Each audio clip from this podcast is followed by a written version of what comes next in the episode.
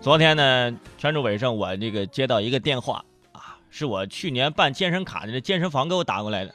那边那个李先生，去年您在我们这儿办了一张健身卡，这一年马上就要到期了，您对我们的健身房有什么评价没有？哼，呃，评价呀，这个评评价就是，嗯，还不错，嗯，挺好，挺好的，是吗，李先生？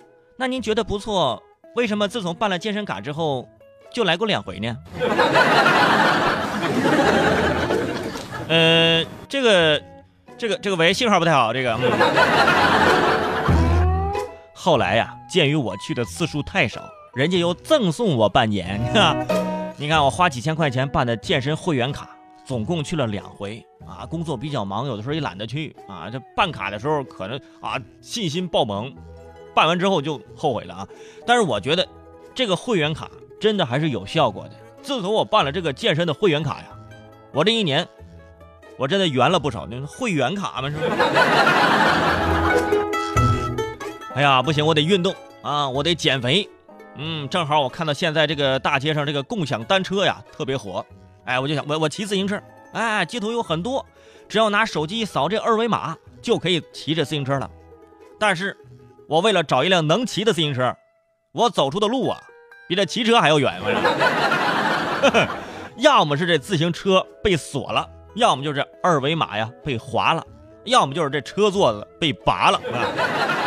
你看看，你看着都心疼啊。所以说，就这个共享单车这个事儿，我想说这么几句啊，说这么两点。第一，就是因为目前这个自行车啊，很多骗子开始打他的主意了。如果你扫描这二维码，发现让你转账的。不要轻信，那是假的啊！我想对那些骗子们说，这种钱你们都挣，你这基本上已经告别自行车了。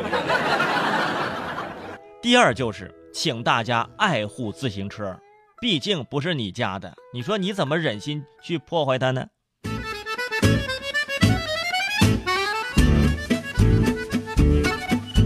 现在呀，这用户的违规停放和使用啊，这种行为从总体上。降低了这个共享单车的运转效率，从而也增加了使用的时间成本跟这个经济成本。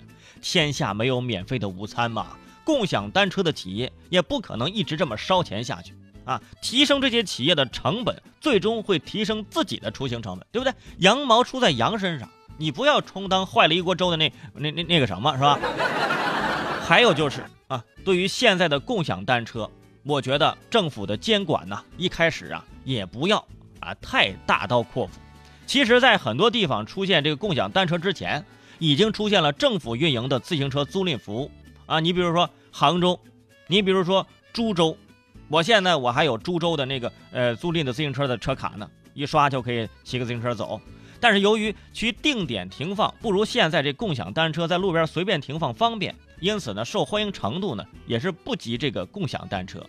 但是在带有公共服务性质的共享单车方面，政府的监管更应该是被看成一种什么呢？